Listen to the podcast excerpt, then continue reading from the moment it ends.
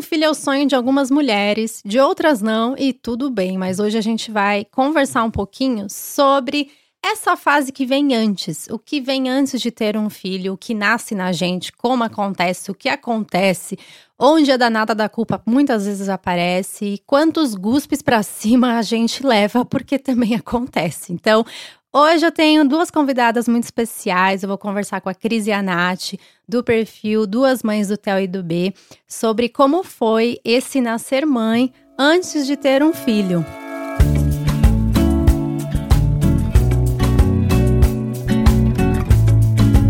Nath e Cris, sejam muito bem-vindas aqui no podcast Nada Além do Simples. A gente já tava batendo papo aqui antes de apertar o botão de gravar. A gente falei, peraí, para tudo aí pra gente começar a gravar que o papo desenrolou de um jeito. E se apresentem pro pessoal conhecer vocês também, um pouquinho da história de vocês. É, e já acompanharem também o perfil do Instagram de vocês, que tem muito conteúdo bacana por lá. Ei, Isa, muito obrigada. Estou super feliz de estar aqui no seu canal, para a gente poder compartilhar um pouquinho da nossa família aqui com vocês.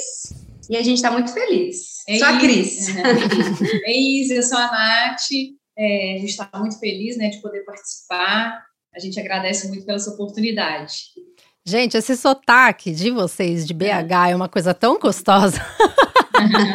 e às vezes a gente aguento. acha que nem sotaque tem, né? Eu ah, nem é, consigo perceber. É igual paulista, a gente acha que não tem sotaque nenhum, né? Eu só fui perceber meu sotaque quando eu comecei a namorar com o Fábio, que é gaúcho, e aí assim. Foi, ah, foi de 8 a 80, né? E aí, o mais engraçado, bom, enfim, totalmente fora do tópico aqui, mas é, é uma grande piada entre a, entre a família que o Fábio começou a falar para mim, Isa, o teu pai parece o Faustão falando, cara, o sotaque dele é muito forte. Aí eu, o quê? Meu pai não tem sotaque. Aí depois de ele falar que eu comecei a reparar como o sotaque é forte. Mas eu acho uma delícia o sotaque de vocês. Tem um ritmo muito calmo, tranquilo. E uhum. me contem um pouquinho sobre... É, é, o caminho de vocês, sei que vocês agora são empreendedoras, trabalham juntas, né? Mas além né, dos projetos de vida que vocês aí administram, né, Hotel e o B, é, como é que é essa parceria toda para fazer funcionar, né? Então, a gente, é, esse ano a gente vai fazer 16 anos de história, e no segundo ano de relacionamento, eu já me mudei para Juiz de Fora, e a gente já começou a trabalhar juntas, né? E desde então, a gente teve que começar a aprender a lidar é, no relacionamento, a lidar no trabalho. E eu falo assim que a gente bateu muita cabeça, mas que hoje é, a gente tem muita sincronia. Hoje, às vezes, num olhar, a gente já sabe, cada um já, já se identificou as funções. É, eu sei quais são as expertises da Natália, então a gente já confia. A Nath já sabe as minhas expertises, ela já confia. Então, assim, ah, fica muito mais fluido. Mas para chegar nesse, nesse, no hoje, né, foi um processo de muita conversa, de muito diálogo, de deixar o ego às vezes de fora e para as coisas funcionarem. Se a gente deixasse o ego na frente, o trabalho não funcionava, o relacionamento não funcionava, então a gente foi aprendendo. E assim foi na maternidade, Isa. É, a gente começou a aprender não, existe, não existia um modelo pronto é, de dupla maternidade quando a gente iniciou a, a nossa maternidade, né? Então, assim, é, foi tudo novo para a gente. Então, a gente foi descobrindo sozinha e criando esse nosso formato de maternidade sem espelhar no, na, na questão da maternidade e paternidade de um casal hétero. A gente foi buscando é, esse instinto mesmo nosso, sabe? E, e tá fluindo. Às vezes a gente. é, às vezes não dá certo, às vezes dá certo, e a gente vai fazendo acontecer. Eu falo que a maternidade agora, ela, né, com 16 anos de relacionamento, parece que ela ainda potencializou essa sincronização, sabe? Assim, porque com o filho, é, a gente tem que encaixar muitas ideias, né? E a gente fala assim que, que deu muito certo, que tá dando muito certo. E como é que, assim, nasceu em vocês esse desejo é, de serem mães, assim, individualmente? Se cada uma puder contar, vocês sempre quiseram?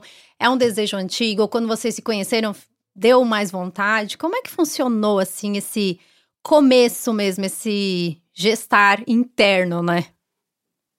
Então, desde que quando a gente começou o nosso relacionamento, assim, é, é, a gente já conversava muito essas, essa questão da maternidade, do casamento, é, de viver uma história. Então, assim, a gente sempre visualizava, eu até brinco no, no nosso Instagram, que a gente sempre visualizava dois filhos e um cachorro. A gente foi muito rápido, né? A gente se conheceu, começou a namorar rápido, já falava em casamento já falava em filho. Então foi muito rápido, tudo é. foi muito rápido, né? Só que na época, 16, Falando de planejamento, rápido de planejamento, é. assim, né? Vocês têm essa lembrança de como puxar, como brotou assim o papo? Porque acho que é uma curiosidade de muita gente, né? Eu recebo muito essa pergunta: ah, quem que entrou no assunto filho, né? Como é que surge? Porque parece uma coisa tão assim, tipo, nossa.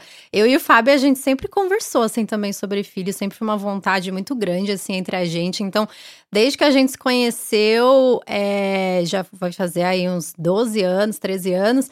É, logo no começo, no primeiro ano também, a gente já falava assim, super abertamente. E eu lembro que o papo surgiu uma vez que a gente estava passando num parquinho, é, desses de bairro ali na época, né, em São Paulo, na Vila Madalena, a gente estava caminhando.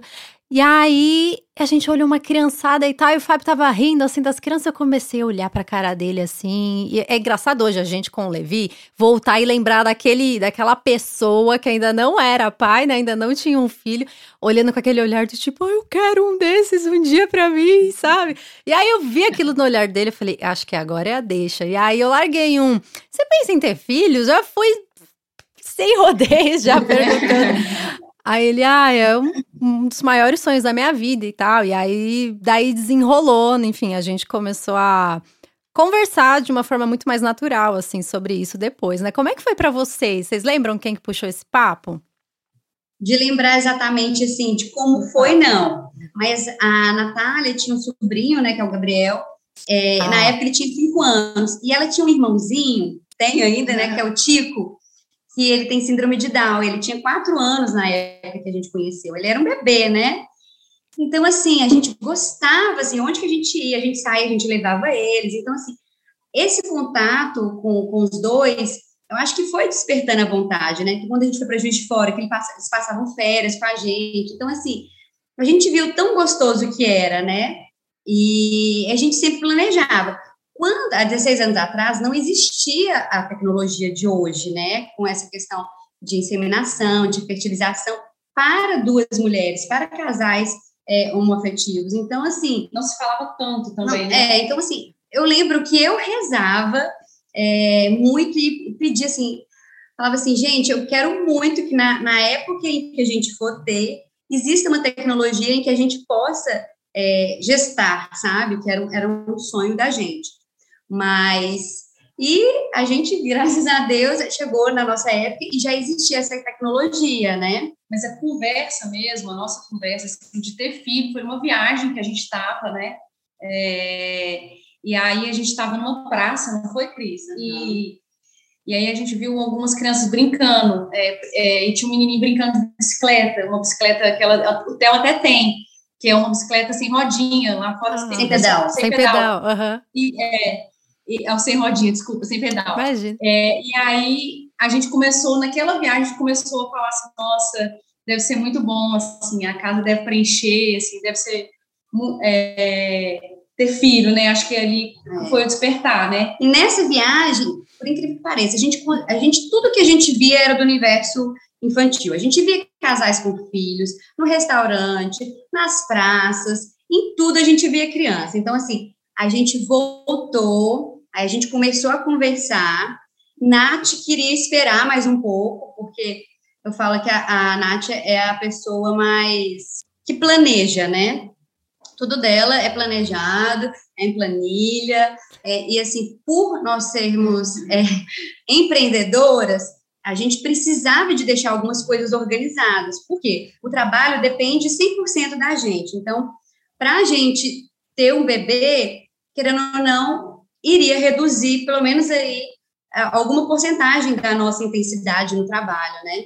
Então, a gente é, fez um planejamento de coisas, e quando a gente conseguiu planejar tudo, eu virei para a Nath e falei. falei, olha, o trabalho a gente já resolveu, a gente estava com uma pendência muito grande no trabalho, já tinha resolvido. É, eu queria muito ter feito, eu, eu fiz um intercâmbio para o Canadá, que era um sonho, fiz um intercâmbio, voltei, então a gente já tinha planejado tudo, a gente já estava com o nosso apartamento, já tinha nossa casa própria, nossa casa própria já estava do jeitinho que a gente queria. Aí eu falei com a Nath, falei assim, Nath, tudo que a gente tinha planejado aquele tempo lá atrás, a gente já planejou. Agora é a hora. E a gente foi, falei assim, ó, vamos marcar, é, pelo menos para a gente saber como que é o tratamento, porque até então a gente não conhecia nenhum casal é, de duas mamães que tivessem filhos. A gente não, não conhecia nem, assim, televisão, nem próximo, a gente nem sabia como era. Aí a gente começou a pesquisar clínicas de fertilização, é, aqui em Belo Horizonte. E eu lembro que eu, assim, na, quando eu liguei a primeira vez, eu meio sem graça, ah, é, querendo, querendo mostrar, assim, querendo perguntar se fazia tratamento para duas mulheres, né? Já por telefone, assim, aquela ansiedade, né? A gente até achou que o tratamento só poderia ser feito fora. É. Então, assim, a gente nem imaginava que é, né, tinha tanto acesso, assim, no Brasil tem né, tantas é, oportunidades, gente, né? É, a gente achou que a gente ia ter que ir para fora, para pesquisar, para poder fazer o tratamento, ter que ficar lá. A gente não imaginava que tivesse aqui. Mas aí a gente começou, a gente foi em três clínicas aqui em Belo Horizonte, é, e a gente conheceu todas as formas, eles apresentaram todas as formas que poderiam, olha, pode ser através de inseminação, pode ser através de fertilização, pode pegar o óvulo da Nath e colocar na barriguinha da Cris, pode pegar o óvulo da Cris e colocar na barriguinha da Nath, pode pegar o óvulo de vocês duas e colocar numa barriga. Então, sim, deram um trilhão de possibilidades, um trilhão, deram aí três, meia dúzia de possibilidades. Que legal, mas para quem não imaginava nenhuma, né, assim, tava sem essa Sim. perspectiva, né, acredito que deve ter aberto, assim, né, a cabeça de vocês na época. Sim, aí a gente ficou, é, cada, cada consulta que a gente ia, a gente ia ficando nessa expectativa e aquela ansiedade, que eu falo assim, a gente, a gente vai é, tendo aquela vontade que ela vai segurando por um ano. Mas chega um momento que aquilo é avassalador. Você quer ficar, assim, você quer ter um bebê ontem. Você já quer sair da clínica com. A gente demorou, né, é, 12, 12, 13 anos. É, 13, 13 anos, anos né, para ir na clínica, mas quando a gente chegou na clínica, parecia que a gente já queria sair com o filho, assim, que fosse um, uma porta de de transportar mesmo, já queria sair com o filho no colo. E eu lembro que foi bem assim, né? E eu lembro que eu cheguei na, na quando a gente é, definiu qual médica que seria, aí eu falei, qual que é o prazo? Em quanto tempo, assim, eu vou estar grávida? Aí ela, olha, dependendo se der tudo certo, se vocês forem rápida com o doador, tudo assim, dois a três meses. Aí eu já ficava imaginando aquele, aquele prazo. Só que a gente começou em agosto de 2018 e só foi é, engravidar em, é, em 1 de abril de 2019. Deu quantos meses? Agosto para abril? Seis meses? É, mais ou menos seis meses. Então, assim, demorou muito, né? Então, assim, talvez a gente teria ido na clínica antes para poder conhecer uhum. o tratamento, para não demorar, né? Porque assim, o processo foi, foi, foi longo para a gente, eu, eu, eu tive mioma, aí a gente teve que fazer o tratamento para poder tirar o mioma. É, a gente fez um tratamento em que as duas participou, então assim. Quem que engravidou a... foi você, Cris, no caso? Estava fazendo. Ah, é, é eu também gente... tive um mioma um pouquinho antes de ter o Levi, só que eu não. Como a gente engravidou meio no susto assim do Levi, é, na hora já eu já fiquei alucinada. Eu, meu Deus, eu tive um acabei de fazer uma cirurgia de um, tirando, né, removendo um mioma faz seis meses. O médico falou que ia ter que esperar um ano e pouco para engravidar e aconteceu, né? Como é que é? A gente. É, é muita coisa, né? Imagina, nem imagino, na verdade, vocês quanta coisa tiveram que pesquisar, que é muito diferente aqui, né? É. Foram muitas pesquisas Desse assim, a gente não, e a gente não tinha ninguém para se apoiar. Então, assim, Sim. assim, hoje a gente tem um Instagram das mamães do Theo e do B. É, e assim, a gente acaba compartilhando muito isso. Muitas, muitas mamães ou futuras mamães mandam mensagens para gente, perguntando, tirando dúvidas. E eu tenho o maior carinho em responder é, às vezes demoro, mas eu sempre não deixo de responder nenhuma pergunta, porque para a gente, se a gente tivesse tido é, pessoas assim, se eu tivesse Instagram que a gente pudesse tirar dúvida, isso seria muito maravilhoso, teria diminuído um pouco da ansiedade e a angústia, assim, será que eu estou fazendo, será que está certo isso? Será que isso aqui procede? Então, assim, será que esses são sintomas? Então, assim, teria é, diminuído um pouco a ansiedade, poder, é, se tivesse outros, se tivesse, né, na época tivesse Instagrams assim, igual o nosso, hoje tem muitos Instagrams de dupla maternidade, e é muito gostoso, assim, mamães que estão buscando tratamento hoje, tem muitas oportunidades, assim, para poder é, conhecer como que é, tirar dúvida. São vários grupos também, né, no WhatsApp hoje, então a gente compartilha é, coisas, é, a, mesmo quem vai engravidar, ou então até mesmo já com filho, porque a gente também Sim. passa por algumas situações, né, é, então, assim, a gente compartilha muita coisa ali. Aí é, vai ajudando muito. Isso. Aqui em BH, a gente tem um grupo de WhatsApp de dupla maternidade. Em São Paulo também tem um muito grande. É, então, assim, todos os estados estão tendo grupos de WhatsApp de dupla maternidade, eu acho que, assim, é, é um apoio para futuras mamães ou para quem já está no processo, né? É, que é muito legal. Sim, acho que é fenomenal esse trabalho que vocês fazem, gente, porque é, acho que todo esse início, né? Até tinha anotado para perguntar para vocês, mas a gente acabou até desenrolando o papo falando por onde vocês começaram, né? Que eu acho que é uma dúvida muito grande de muitas mulheres, né? É, de o que, que eu faço primeiro, né? Se eu realmente decidir ali ser mãe, né? Ter um filho, por onde que eu começo? De uma parte mais indireta, digamos assim, sei lá, seguindo alguns perfis, pesquisando algumas é, clínicas ou é, acompanhamentos, a parte mais direta, sei lá, vendo sobre parto, criação de filhos, né? Que linha seguir, enfim. É, mas é realmente muita coisa, e acho que esse pré, tanto antes de, da gestação, ou de um processo até de adoção, enfim, e, e naquele primeiro trimestre, é muito solitário, porque a gente fica muito perdida, porque é, são muitas histórias para contar, né? Se a gente for pegar histórias de cada mulher desses perfis de dupla maternidade, é, ou enfim, cada mulher que, que gestou, que adotou, são processos muito individuais. Eu acho que a maternidade começa aí, né? Realmente, que a gente pode ser esse apoio para pessoas, a gente deve ser, na verdade, né? Gerar realmente esse diálogo, essa troca mas sempre olhar para dentro, né, e viver o nosso processo, porque é muita coisa que acontece, é muita dúvida. E como é que vocês lidaram com isso, assim, é, em cada uma, né, da, dos filhos? Como é que foi para vocês o começo dessa gestação, já realmente ali com os meninos na barriga e tal? No, no nosso caso, é, como a gente, na dupla maternidade, a gente não tinha uma referência, eu e a Cris, a gente sempre procurou muito conversar é, e a gente já tinha decisão de como ia ser esse processo de engravidar, né, Cris? Uhum. Uma coisa importante a ser falada, porque às vezes hoje os casais de dupla maternidade, né, de duas mamães, é, geram um pouco é, de insegurança, é, quem vai gerar, quem não vai gerar. Então lá atrás, né, Cris, a gente uhum. sempre é, eu sempre imaginei a Cris grávida, né? E barriguda, assim, eu acho que ela ia ficar linda. É, então foi uma coisa nossa que, né, que a gente já tinha Sim, lá atrás decidido. E quando a gente é, soube do positivo do Tetel, a gente já começou a buscar, é, a pensar no tipo de parto. E eu e Nath sempre conversávamos nessa questão, como, como que vai ser, né?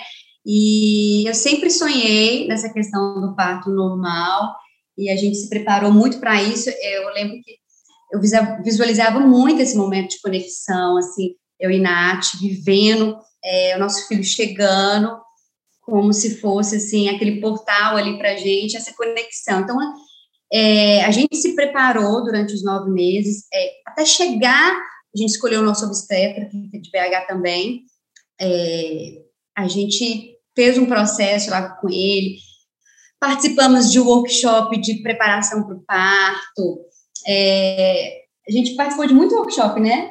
A gente é. fez um, workshop prático de como seria o parto, porque quando, assim, a gente nunca vivenciou, Uhum. Então, assim, a gente não, não, imaginava como que seria esse momento do parto, a gente não, não sabia como, como, de fato, né? Então, a gente participou dessa questão prática, de como que a Nath iria poder me ajudar no momento do parto, e foi tudo assim, esses nove meses intensos, de pesquisa sobre parto, de pesquisa de cuidados de bebê de recém-nascido, porque até então, nem eu nem ela, a gente tinha pessoas próximas de como cuidar de um bebê, né? Então, é, eu lembro a nossa, que... nossa rede de apoio, a nossa família, a nossa rede de apoio não, não, não mora aqui, não tinha aqui. Então, na época, a gente até contratou uma consultora é, materna, é, e nela a gente fez um curso de primeiro socorro, porque a gente não sabia nada, a gente ela ensinou a gente a como trocar a fralda. Assim, é, assim, a gente queria aprender tudo, como né? cuidar do umbigo, porque eram coisas que a gente não imaginava como que seria, né? Eu falo assim, que antigamente, né, na época dos nossos pais, é, era algo que todo mundo sabia, porque uma tia ia cuidando, uma irmã ajudava a cuidar, então, assim, tinha aquela rede de apoio mesmo ali para cuidar de um bebê. Hoje em dia, né, nos tempos modernos, então, assim, a gente tem que a, nossa rede de apoio a gente foi terceirizando. Então, a gente fez curso de como desengasgar, de como cuidar de um bebê, de um umbigo. Eu lembro que quando o Theo chegou com o umbigo, eu, eu tinha muito medo. Quem cuidou do umbigo do Theo foi a Nath. Eu tinha muito medo de carregar aquele bebê pequenininho. Eu fui só dar o primeiro banho no Theo, olha para você ver. Depois de 40 dias, primeiro banho que eu dei, eu estava com 40 dias, eu tinha muito medo de deixar cair, eu tinha muito medo de pegar. Então, assim, é, eu falo assim, a gente não teve essa, esse contato, então a gente foi aprendendo tudo sozinha.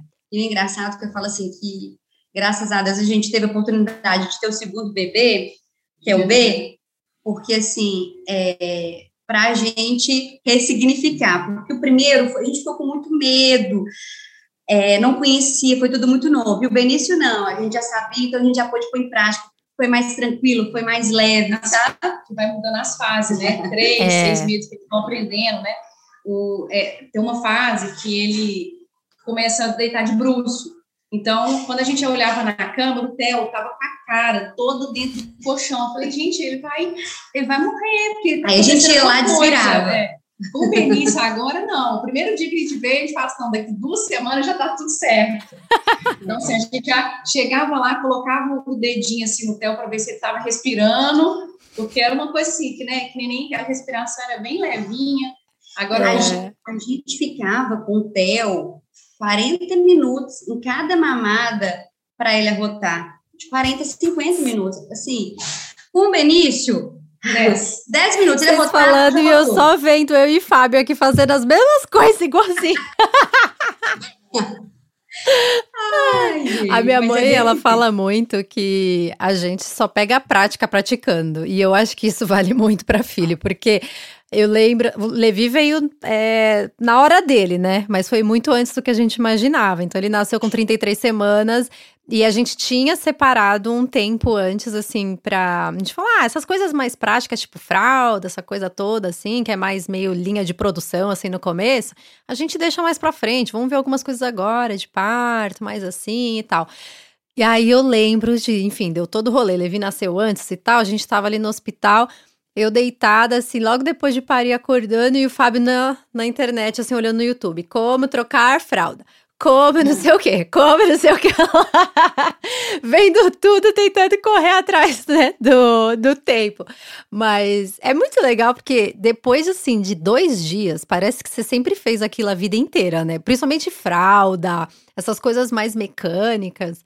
É, parece que sempre fez parte, porque você faz tanto no mesmo dia, que você já vai ah. pegando um pouco mais de segurança. O lance do banho também tinha muita aflição, assim. Então, o Fabinho, que o Fabinho adorava também essa parte do banho. Era mais o contato dele, pele a pele, né? Eu já amamentava e tal. Então, para ele foi muito especial também abrir esse espaço para ele dar o banho no, no levezinho.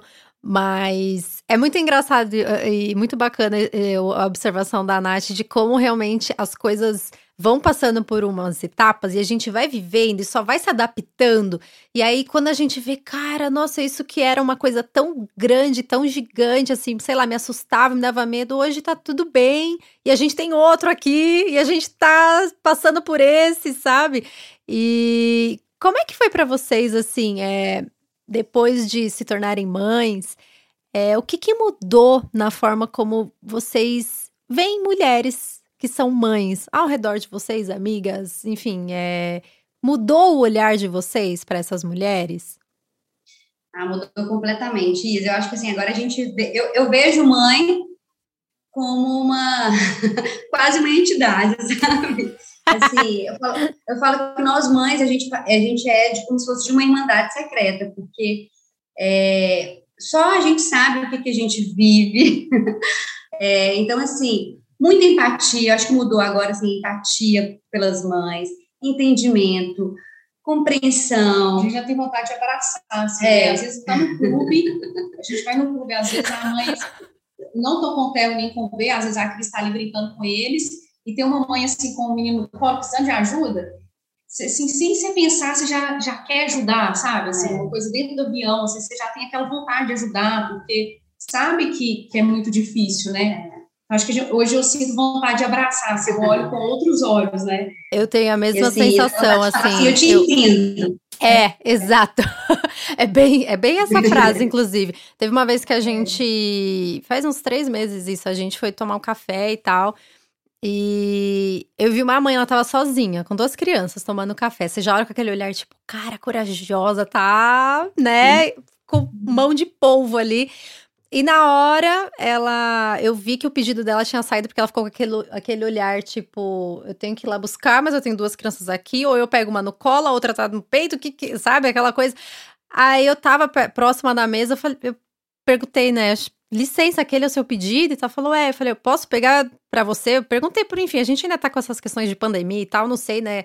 O quanto que a pessoa se sente confortável e tal. Aí ela me olhou com aquele olhar, tipo, nossa, me enxergaram, sabe? É, e aí eu fui, peguei ali o, o a xícara para ela e tal, o pão dos meninos que ela tinha pedido. E aí o Fábio olhou assim para mim, ele, nossa, eu não tinha percebido. Eu falei, pois é, né? A gente, antes de, de ter filhos, a gente não imagina essas dificuldades, né? De você estar tá sozinho num lugar e com as crianças e como é que eu atendo eles, sem pensar que um pode sair correndo e vazar do lugar, né? Deus o livre ou pegar as minhas coisas, conseguir tomar meu café em paz. Então, o meu olhar foi muito para isso, assim. Eu tive nossa, a minha vontade é de esmagar minha mãe toda vez que eu encontro com ela também, sabe? Realmente, assim, porque é, é, eu imagino que ela, naquele tempo, Deva ter a mesma sensação que muitas vezes a gente tem de falta, né? Nossa, não consegui fazer isso, não consegui suprir isso, né? Eu sei lá, derrubei tal pratinho na vida. E hoje eu faço questão de falar para ela, falei, mãe, deu tudo certo. Você é perfeita, sabe? Com as suas imperfeições, eu com as minhas, mas deu tudo certo, sabe? De ver realmente que ela sambou, sambou e fez bonito, né? Do jeito dela, com as informações que eles tinham na época. Então, é, queria que vocês compartilhassem para a gente já é, ir caminhando para o final desse episódio e a fim de inspirar outras mulheres, é, quem está realmente vivenciando esse processo ou só sondando aí, né, buscando um pouco de informação também. Se vocês podem com, compartilhar assim com a gente é, o que que hoje, como mães de dois, vocês olham para trás e pensam: eita, eu podia ter agilizado isso ou me preparado um pouco melhor para isso. Tem alguma coisa que vocês acham que poderia ter facilitado um pouco para vocês nesse processo? Ai, eu acho que tudo foi, tudo aconteceu no momento certo, sabe? Talvez uhum interessado mais para essa questão, assim, da, da, questão da educação ou do parto, porque quando a gente decide ter um filho, são tantas coisas para a gente pensar, a gente tem que pensar no parto, depois a gente tem que pensar no pós-parto, no puerpério, a gente tem que pensar nos cuidados com o bebê, no enxoval, na educação, na amamentação, então, assim, talvez a gente pesquisasse alguns temas antes para ir absorvendo, mas também eu penso, em contrapartida, que a gente é, é vivenciando mesmo, vai descobrindo, né? é, vai descobrindo, e esses assuntos, eles só entram mesmo dentro da gente com a vivência. Eu não sei se talvez, se eu tivesse pesquisado, isso teria, eu teria absorvido da forma que foi, sabe? eu acho que esse sentimento da maternidade também, ele aflora, assim, muito, né? Quando você diz que quando um filho nasce, nasce uma mãe. Então, eu acho que é mais ou menos isso que a Cris falou, assim, acho que essas descobertas também, é, assim, é, um, é muita emoção, né, pra gente. Eu acho é, que... vão acontecendo, à medida que a gente vai vivendo, vai acontecendo. Talvez eu poderia ter agilizado lá atrás o processo da fertilização, mas acho que tudo foi no seu tempo certo mesmo que deveria acontecer. Hoje, quando eu converso com os nossos amigos, assim, principalmente é, né, quem está grávido, quem já tem filho, eu sempre falo isso. É, gente, converse com, com casais, assim, para você poder já saber, por exemplo, volta de bruxo. De repente, se você já sabe disso, você, é, você também não vai levar tanto susto, entendeu? Sim, então, assim, é. conversem bastante é, com crianças, quem tem criança na faixa etária, para a gente poder entender esse processo, para não achar que acontece só com a gente. A gente tem um casal de amigos que a gente fala assim, vamos conversar, porque senão a gente acha que tá ficando doido sozinho, e não tá ficando doido sozinho. Acha né? que só o nosso filho chora, né? Que só o nosso filho não dorme. É, é, essa, essa troca é muito importante, Isa. Eu falo assim, que, é, igual você tinha perguntado, quando você vê uma mãe. Eu acho que quando eu vejo uma mãe, eu vejo uma possibilidade de trocas incríveis. Eu acho assim que eu posso é, contribuir para aquela mãe coisas que eu já sei e posso aprender tantas coisas que eu não sei com aquela outra mãe. Então, assim, sempre quando a gente encontra é, famílias, assim, a gente sempre faz trocas e a gente aprende tantas coisas e outra e essas trocas ajudam assim a gente pensar assim, não tá tudo bem, é isso mesmo. a gente está no caminho certo, isso faz parte, é, isso é da idade ou então assim, essa troca ela é muito importante. Eu acho que nós temos que unir com outras mamães para é, poder compartilhar, partilhar desses momentos que a gente tem aí no dia a dia.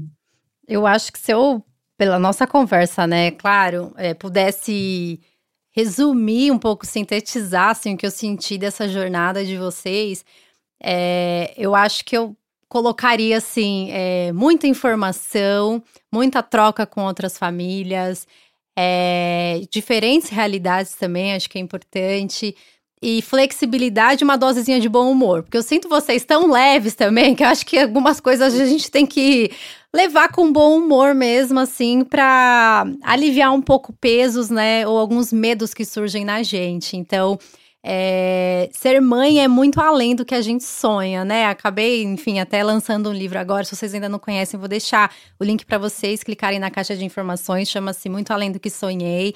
E filho é além, né? Nós somos e quando seres humanos, né? Sempre seremos além. A realidade é muito maior. Então, as cobranças e muitas dúvidas também colam na gente, né? Acho que de diferentes maneiras, em diferentes graus.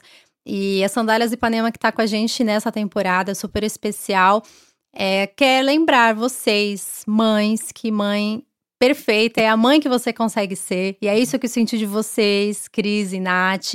Então, independente de como foi o seu sonho, né, que tá escutando a gente, de como é a realidade, é sua, é toda sua. E eu acho isso muito gostoso da gente se apropriar realmente daquilo que é nosso, daquela nossa vivência. Então, a maternidade real só tem uma para cada uma, né? É a nossa. E acho que isso é algo que eu senti muito também no que vocês falaram, da gente se informar, mas olhar para o nosso caminho, né? Acho que é isso é uma coisa que realmente importa. Então, Cris e Nath, obrigada pela participação de vocês, pelo Ai, tempo. Eu sempre agradeço o tempo, porque eu sei o rebolar que é. Ai, a gente que agradece esse espaço aqui para a gente poder partilhar. Muito obrigada, Isa. Muito obrigada. Isa. Eu que agradeço. Gente, acompanha o trabalho da Cris e da Nath. Vou deixar também o link do Instagram delas aqui para vocês. Depois me mandem, gente, também o link do grupo do WhatsApp para eu colocar aqui para o pessoal é, ter acesso. Acho que é super importante também para mulheres que estão procurando essa jornada tirarem dúvidas, conhecerem mais vocês, é, ser realmente essa rede de apoio aqui, para a gente aproveitar realmente isso da internet.